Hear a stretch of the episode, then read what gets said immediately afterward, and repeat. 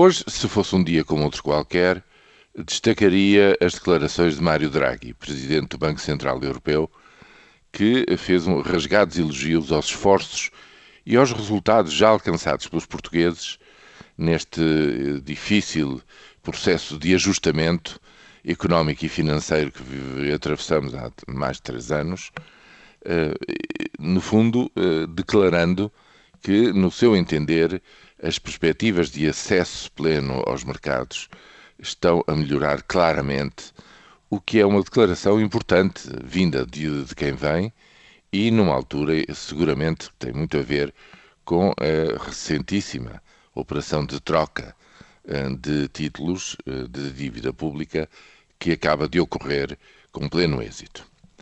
E, portanto, eh, é importante e seguramente se tem de falar destas declarações na medida em que o Banco Central Europeu será seguramente um parceiro da República Portuguesa para muitos e bons anos eh, no que tem a ver com o apoio às finanças uh, públicas e não só de, do país daqui para a frente. Mas hoje, efetivamente, não é um dia igual aos outros. Ele é marcado pela morte de Nelson Mandela. O que poderei eu dizer que não esteja já dito, mil vezes dito, em relação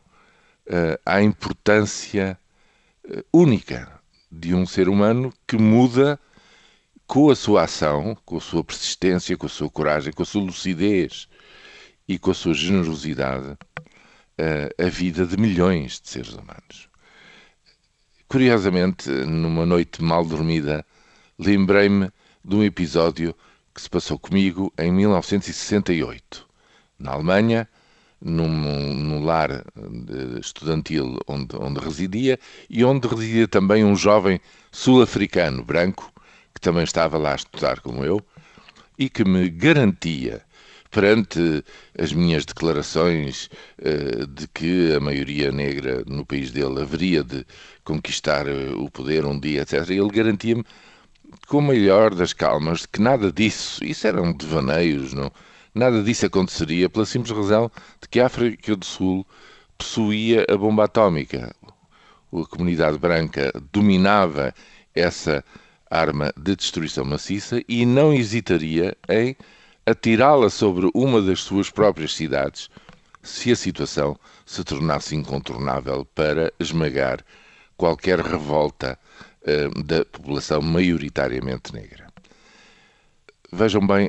a perspectiva de um jovem, eu nunca mais o vi, não sei, não sei o que é feito dele, não sei o que é feito da vida dele mas pensando neste eh, diálogo em, de 1968 e vendo eu o trajeto emocionante de uma reconciliação nacional para a criação de um país arco-íris, na qual seguramente ele eh, estará também eh, incluído. Que diferença, que mudança radical da vida de milhões de pessoas. Admito que talvez uns 60, 64 anos antes, quando morreu Mahatma Gandhi, eh, houvesse este mesmo sentimento. De facto, há almas grandes que mudam a trajetória de toda a humanidade.